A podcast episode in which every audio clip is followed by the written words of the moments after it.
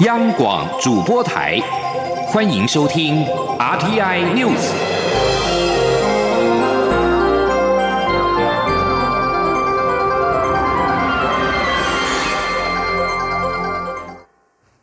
各位好，我是主播王玉伟，欢迎收听这节央广主播台提供给您的 RTI News。今天是二零一九年二月二号，新闻首先带您关注。富士康投资美国计划传出生变，对此，美国总统川普已经介入，并且与红海集团董事长郭台铭通话。富士康在一号发表声明表示，正持续推动微谷科技园区打造第六代面板厂的计划。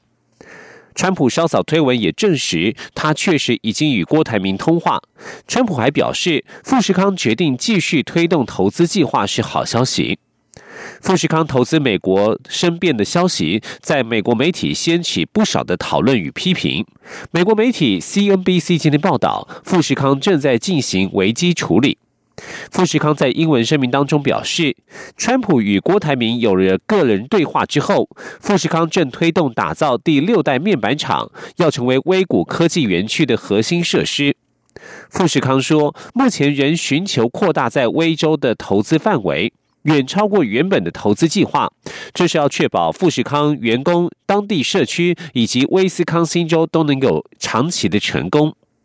CNBC 指出，尽管郭台铭与川普通话之后，富士康的投资看似有所转变，然而富士康并未说明这一百亿美元的投资究竟会创造哪种类型的就业机会。持续关注国际财经焦点，距离贸易休战的截止期限只剩下一个月。美国与中国高层一月三十号起在华盛顿进行了两天的贸易谈判。中国方面承诺大幅增加包括黄豆在内的美国农产品采购量，但是并没有迹象显示中国会屈服于美国，在包括强迫技术转移、保护智慧财产权以及深化经济改革等方面做出让步。请听以下的专题报道。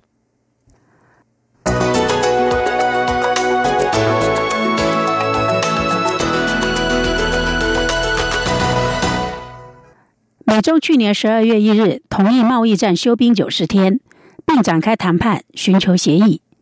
双方在一月七日至九日与北京举行中阶官员的第一轮磋商，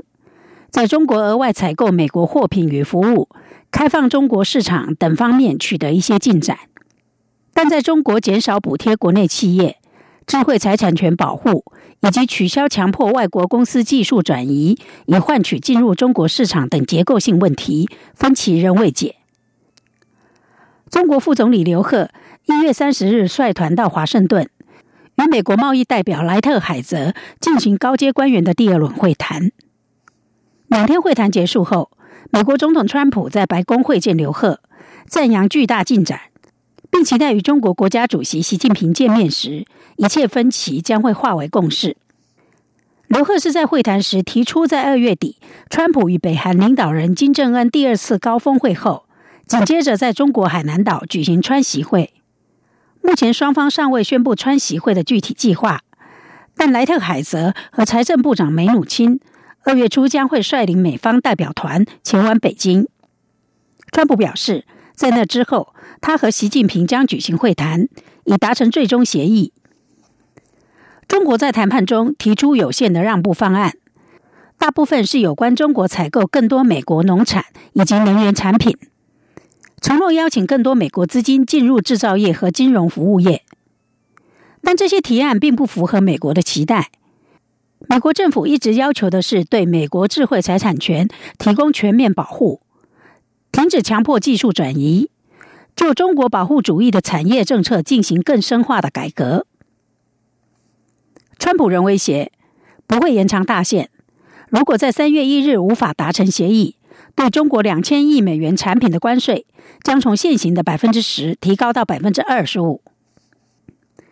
川普认为美国的经济状况良好。相反的，中国现在日子不好过，这让美国在这场战争中处于有利地位。或许川普对中国经济的看法是对的，苛征关税的确造成不少压力，让中国愿意做出一些让步。前国际货币基金中国事务主管普拉萨指出，迹象显示，中国的经济正在减缓，杠杆的平衡似乎向有利于美国的方向倾斜。不过，普拉萨也警告，美国股市暴跌和经济成长减缓的隐忧，也会让双方形成更为平衡的状态。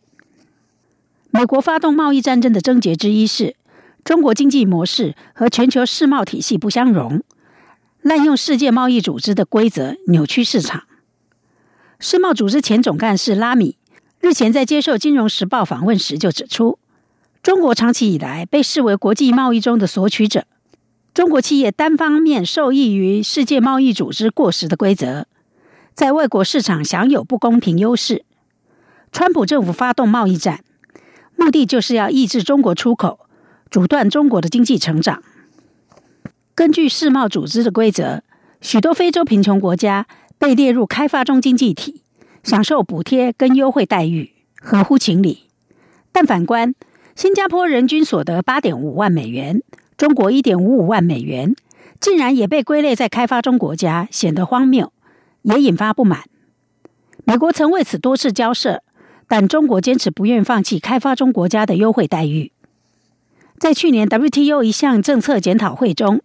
台湾自动承诺升格至以开发经济体定位，放弃开发中国家定位所享受的优惠待遇。美国驻 WTO 大使席达南表示，希望能有更多国家像台湾一样。承诺自主改革。拉米指出，中国加入世贸组织后，经济市场都快速成长，至今已成为世界第二大经济体。但中国并未因此而足够开放国内市场。此外，中国国有企业也未见改革，国有经济反而变大变强。在美中贸易谈判中，中国进行结构性改革，其重要性早已超过贸易逆差。这也是外界对谈判不抱持乐观的原因。美国贸易代表莱特海泽也坦诚，谈判的重点是结构改革和执法，这是最基本的问题。目前仍不敢说谈判一定会成功，因为还有很多问题有待解决。以上专题由杨明娟编辑播报，谢谢收听。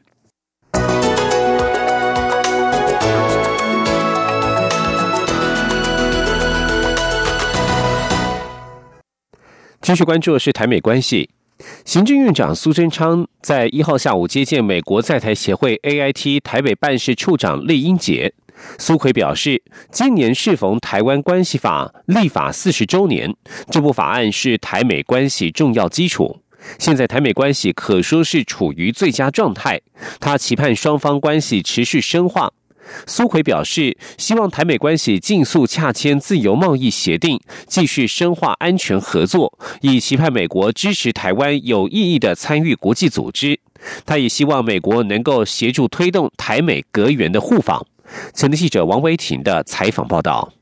行政院长苏贞昌一号下午接见 AIT 台北办事处长厉英杰。苏贞昌表示，过去担任民进党主席时，厉英杰是 AIT 副处长，当时就多次见面。他很高兴现在继续与担任处长的厉英杰见面。苏奎表示，今年是台湾关系法立法四十周年，外交部规划办理多项纪念活动，以台美恒久伙伴为主轴，在台美两地举办系列活动，让双方民众了解台美关系的紧密和友好情谊。苏贞昌表示，台美关系好还要更好。台湾努力推动经济自由开放。根据美国传统基金会创办人佛纳的年度经济自由度报告，台湾是全球第十名，亚洲第五名，显示台湾经济自由开放的成果是美国深化双边经贸关系的理想伙伴。苏贞昌表示，在新的一年，他期许台美关系持续深化实质关系。新的一年，本人对台美关系。也有许多的展望，希望双方尽速洽签自由贸易协定，持续深化台美安全合作，共同面对区域挑战。也希望美国政府能持续支持台湾有意义的参与国际组织，台湾也将持续努力扮演印太区域和平缔造者及贡献者的角色。继续深化与美国的实质关系。苏奎说：“很高兴 A I T 将今年定为美台旅游年。他第一次访问美国时，就是应美国国务院的邀请，至今印象深刻。”苏贞昌说：“期盼 A I T 推动民间交流之外，也能协助推动台美阁员互访，彰显彼此友好。”李英杰致辞时表示，A I T 和驻美国经济文化代表处、外交部一同合作，启动 A I T at Forty 的系列活动。欢庆台美四十年友谊，丽英杰表示，此活动将以十二个月份、每月一主题的方式，彰显双方各方面的合作。不只回顾过往成就，也将着眼未来方向，立稳根基，共创未来。他表示，二零一九年是美台旅游年，A I T 今年会和观光局举办活动，推广美台双向旅行。林英杰表示，今年也是 A I T 的四十岁生日。二月是科学月，A I T 将与科技部、国家太空中心、台北市政府等举办美台太空与天文展，凸显美台科学合作。他表示，美台关系是一段关于友谊、进步、伙伴关系与和平的故事。他期待美台一同开展下一个四十年。中央广播电台记者王威婷采访报道。农历春节将近，在这全家团圆的时刻，还是有许多人必须坚守岗位。其中，国军、警察、消防、海巡可以说是丝毫不敢松懈。蔡英文总统在一号特地到台北市中正二分局慰勉远警，并且表示，警消及海巡人员的医疗福利将比照国军。前记者欧阳梦平的采访报道。蔡英文总统继日前到部队慰勉国军后，一号上午也在总统府秘书长陈菊、内政部长徐国勇及警政署长陈家清陪同下，到距离总统官邸最近的中正二分局慰劳远警的辛劳，并颁发加菜金。总统在致辞时感谢警察长期在第一线守护着治安，协助民众。因为有警察，民众才能够安心生活、工作，不需要提心吊胆、担心受怕。尤其是在年节期间，可以因此安心过年。总统表示，农历春节期间，警察同仁的勤务更加繁忙，所以他特地颁发加菜金，感谢警察的付出。他并强调，感谢警察不只是用说的，政府也具体做了一些事情。未来警察同仁。到国军医院系统就医时，相关医疗福利将比照军人。总统说：“未来警察同仁到国军医院系统跟荣总啊系统的医院就医的时候啊，不用挂号费，相关的医疗补助，我们也都比照国军。那么，这是我今天来带来给大家的好消息。”在场远景在与总统合照后，除了齐声祝总统新年快乐，也感谢总统带给他们这个大礼物。总统的赖群组也在一号上午发文，要大家跟小英一起挺四大天王。文中指出，当大家都准备要迎接农历年假时，在台湾的每个角落，国军、警察、消防、海巡这四大天王都坚守岗位，守护家园，让大家可以安心过过年。总统并表示，国家安全需要四大天王并肩打拼，政府也该给予更完善的保障。行政院已经宣布，未来警消海巡人员的医疗福利比照。国军、国军医院、辅导会荣民医院及荣家将按照现退役军人的优惠标准，为警消、海巡同仁提供服务。央广记者欧阳梦平在台北采访报道。而今年除夕，蔡英文总统将比照往例，邀请总统府资政使民一同围炉。当天晚间将参加法鼓山撞钟祈福。大年初一到初四，总统将至各地庙宇上香祈福，发放福袋。总统府发言人林鹤明表示，总统初一将会在台北市、新北市、桃园市和新竹市等地；初二将前往云林县、嘉义县、嘉义市、台南市和高雄市；初三则回到故乡屏东县，接着前往彰化县和南投县；初四则将前往台中市、苗栗县和新竹县。蔡总统的 Line 会每天第一时间提供参香行程，有兴趣索取福袋的民众可以利用相关资讯前往。另外，林鹤明还表示，总统预计透过脸书向国人拜年，向春节期间守在工作岗位上默默奉献的同仁向他们致谢，也将会表达他对新春的祈愿与祝福。这里是中央广播电台，各位听众朋友，大家恭喜。我是蔡英文，崭新的一年，团聚的时刻，放年假的朋友可以好好休息充电。上空之后，我们团结一致，让台湾向前冲刺。新年新气象，祝福大家新年快乐，健康平安，猪年事事都顺利。这里是中央广播电台台湾之音。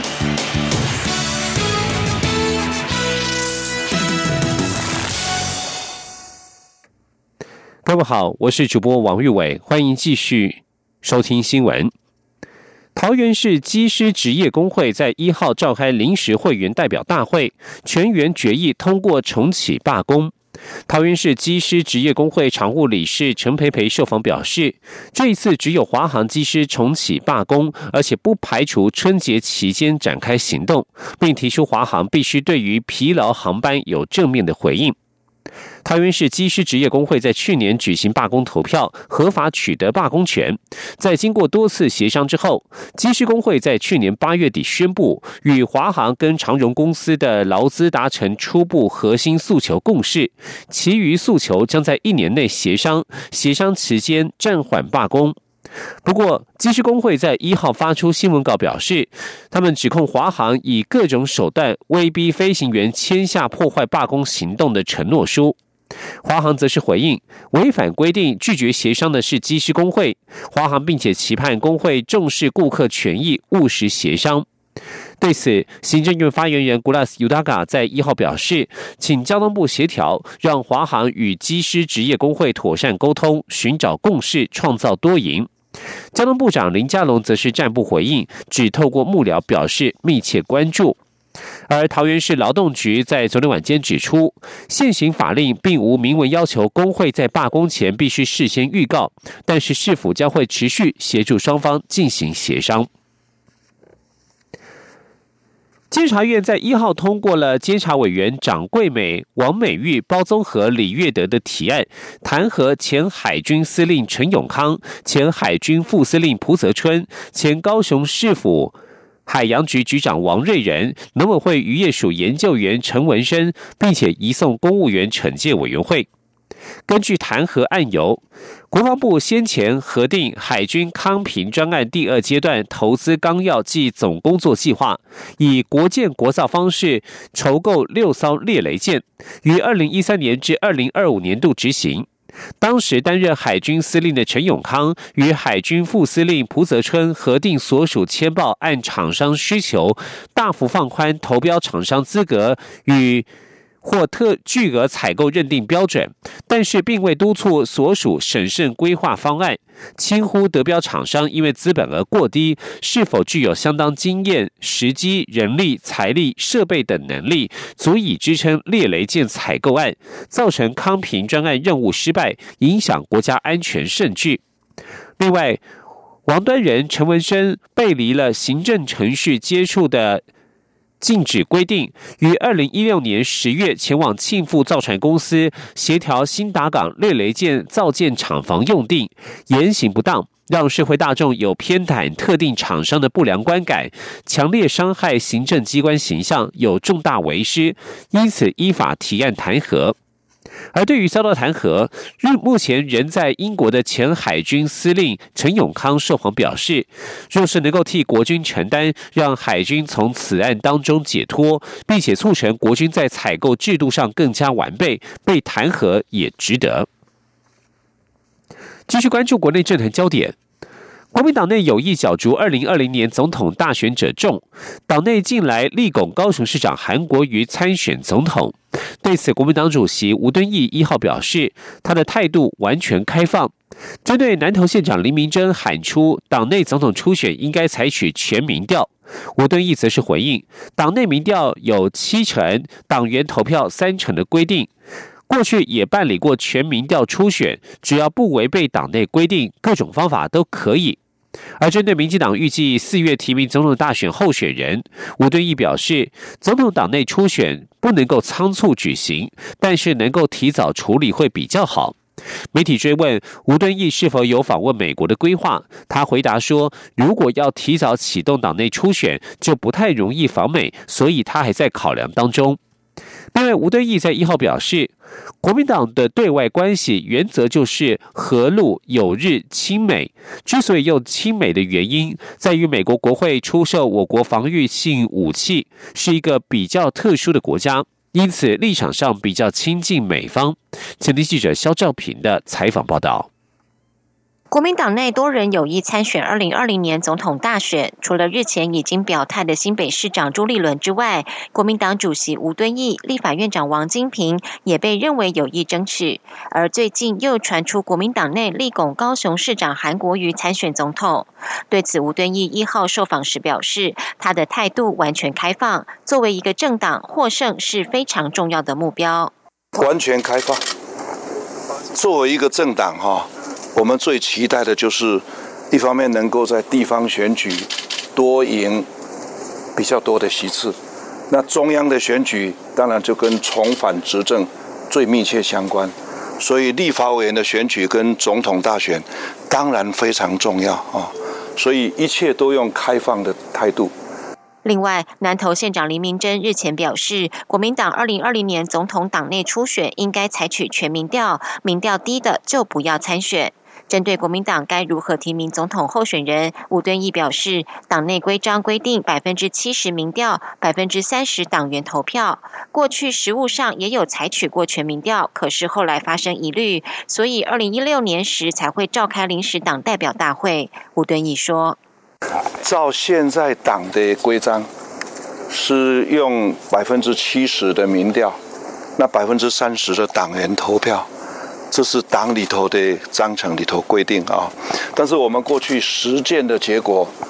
也有用全民调也有啊，也不是没有，但是全民调也发生了一些过去的疑虑嘛哈，所以二零一五一六年才有重新用临时党员代表大会来做处理啊，所以各种的方式哈都可以。外界认为林明珍与吴敦义关系友好，林明珍抛出全民调初选的说法被解读是逼宫。吴敦义表示，他不反对林明珍的建议，没有逼宫的问题。林明珍是县市首长，他尊重其看法。针对民进党预计四月提名二零二零年总统大选候选人，吴敦义说，总统党内初选不能仓促，若能提早处理比较好。媒体追问吴敦义是否有访问美国的规划，他回答：全美台湾同乡联谊会邀请他赴美访问，但是他还要考量时间。如果要提早启动党内初选，他就不太容易访美；如果去了，又只能去一个城市，比较不好，所以他还在考量之中。中央广播电台记者王威婷采访报道。继续关注的是文教消息。二零一九台湾国际科学展览会一号在国立科学教育馆举行了颁奖典礼，由副总统陈建仁现场揭晓三名青少年科学奖的得主。有别于前年清一色由女学生包办，今年全部由男学生夺得。其中获奖的台中一中学生陈柏荣，在小时候因为最亲的表姐胰脏癌过世，所以致力从事治疗胰脏癌的研究。现在能够荣获青少年科学奖，令他开心又感动。前天记者郑祥云、陈国伟的采访报道。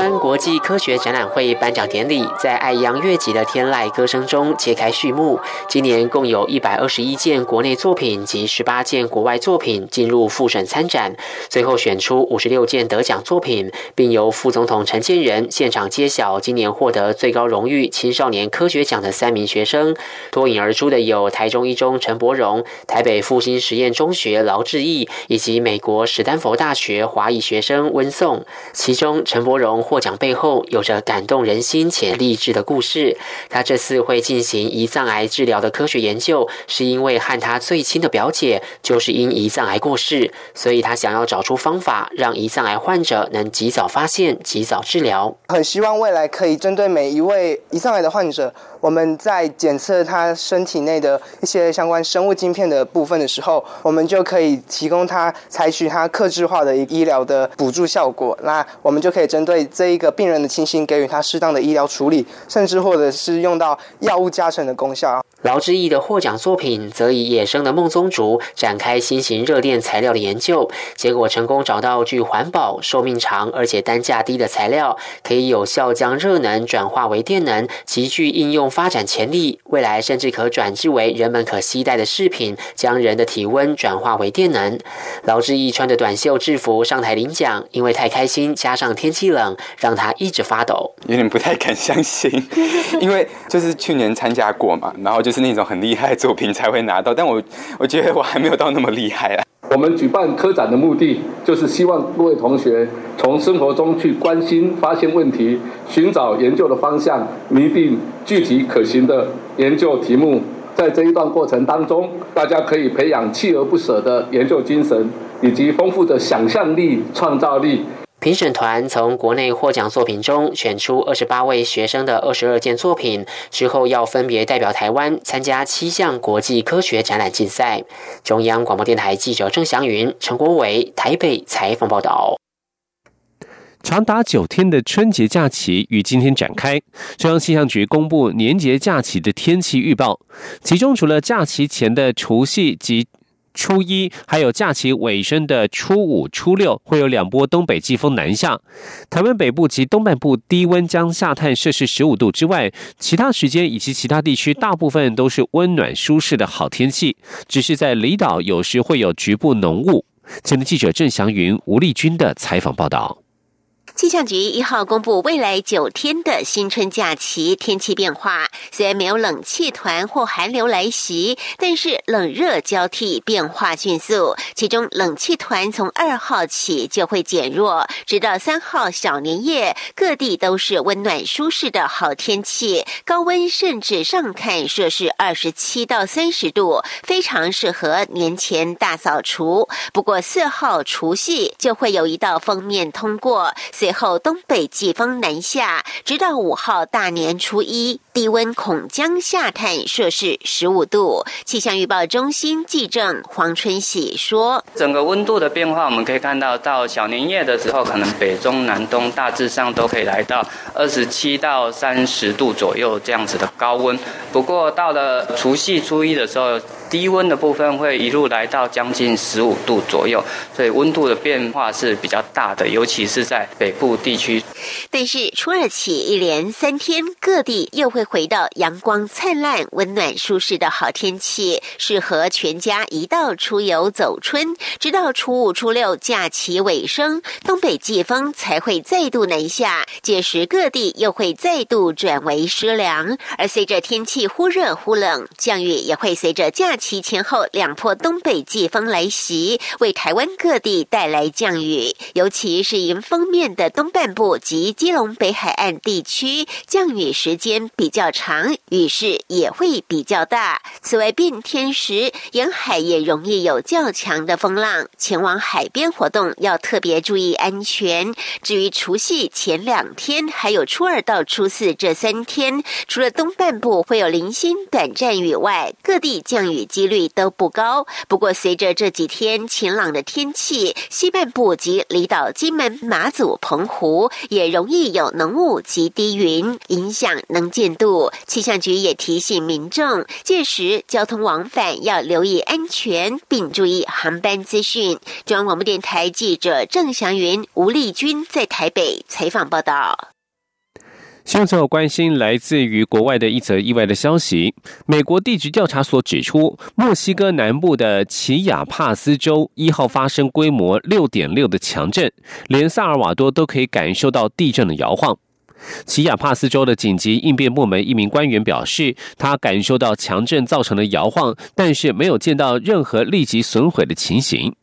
一名路透社目击者则表示，在萨尔瓦多首都圣萨尔瓦多可以感受到地震的摇晃。而根据美国地质调查所，这一次震央在墨西哥和瓜地马拉交界的太平洋海岸附近，震源深度达六十八公里。墨西哥市目前没有传出重大毁损报告。在地震发生时，有些民众从办公大楼撤出。以上新闻由王玉伟编辑播报。更多的新闻内容，欢迎上央广网站点选收听。我们的网址是 triple w 到 r t i 打 o r g 打 t w。这里是中央广播电台台湾之音。